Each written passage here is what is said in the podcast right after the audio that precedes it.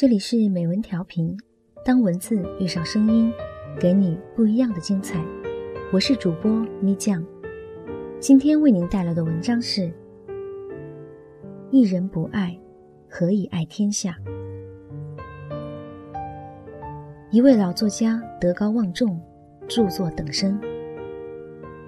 某位前去拜访的年轻作家，曾经认真拜读了他全部的作品，却在内容之外发现了一件很有趣的事情：他所著的每一本书的字号都比通常的书籍偏大一些。做书和读书的人都知道，字号偏大的结果会让纸张变多，书籍变厚。而且印刷出来也不好看，显得笨重、粗糙。年轻作家问他是不是找了不专业的版式设计师，他摇头，说是自己要求这样做的。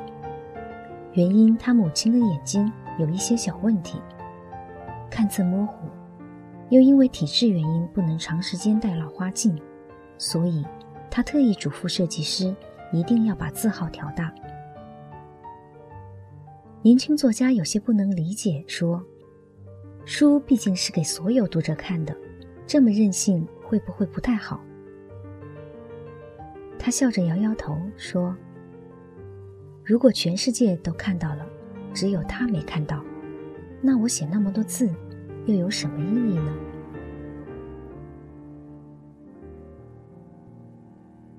电台节目中，一位著名词作者与主持人深夜对话。主持人问词作者：“为什么会创作出那么多感人至深的歌词？”他回答：“是因为年轻时曾有过一次刻骨铭心的恋爱。他把所有因情而生的感触都写进了歌词中，才成就了无数经典。”主持人又追问：“那个男人听到这些作品后有什么反应吗？是被感动？”被震撼，回心转意，重燃爱火，还是因为私密情感被曝光于世而恼羞成怒？这位一直表现得聪明又得体的女人忽然哭了出来，哽咽着说：“其实，她什么都没听到。他们因为一次争吵而赌气分手，两个月后，她想要挽回。”男人却在一次意外中被击中头部，当场丧命。主持人连声安慰，说：“虽然人已逝，但毕竟他曾经的存在，给予了他无限灵感，从而让他拥有了成功的作品与富足的人生。他应该感到庆幸。”他大哭，说：“那又能怎么样呢？”我所有的歌，都是写给他一个人的，他听不到。就算我的歌挽救了许多婚姻，感动了所有恋人，得到了千万粉丝，于我而言，还是白写了。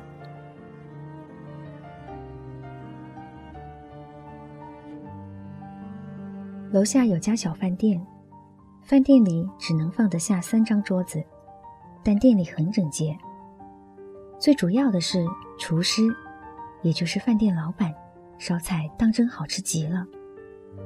一只小瓦罐煲出的鸽子汤鲜美无比，一碟麻油鸡丝可以让人吃到舔进盘底才罢休。就连最简单的蛋炒饭也令人回味无穷。日子久了才知道，原来老板曾是香港某著名餐厅的主厨，许多明星和政界要人都吃过他烧的菜。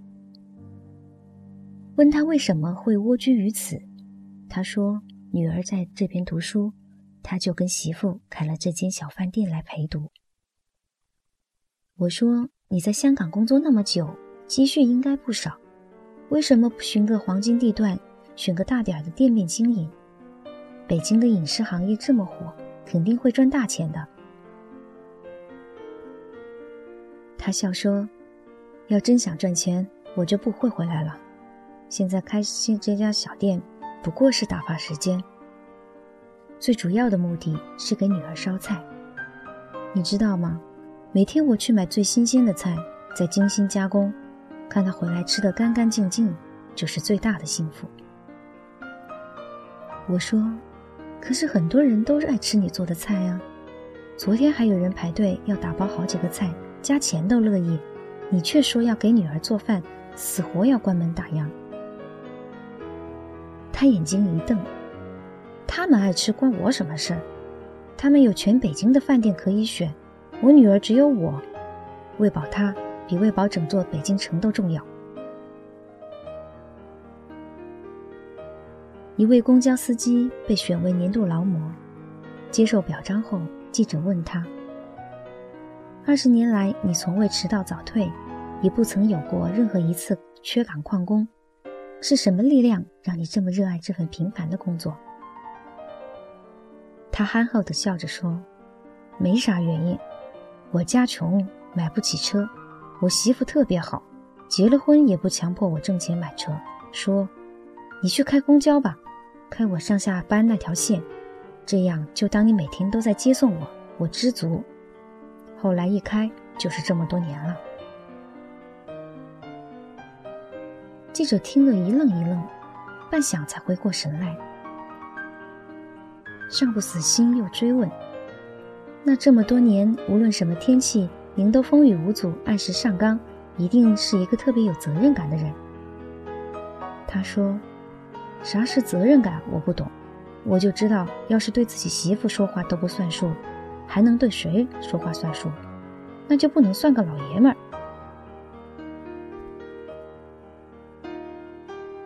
一位著名画家偶尔会将自己的画作送给亲友，然而在他离世后，大家才发现，在每幅装裱好的画卷的背后一角，都写有两个小小的简单的字母。那是他早逝妻子的名字缩写。每个得到赠画的人都以为他是为自己而画，只有他自己明白，所绘的每一笔，只为了一个人而已。一个人与全世界，天平的两端哪个更重？这似乎是一个很简单的问题。然而有些人。终会选择那个在自己心目中独一无二的人，愿意为你背叛全世界，也愿意为你向全世界弯下腰去。全世界自有全世界的人去爱，而你只有我，我也只有你。我们终究是俗人，做不了博爱的上帝，这无需觉得羞耻。只能说明我们拥有人性中最亲切也最温柔的一种自私。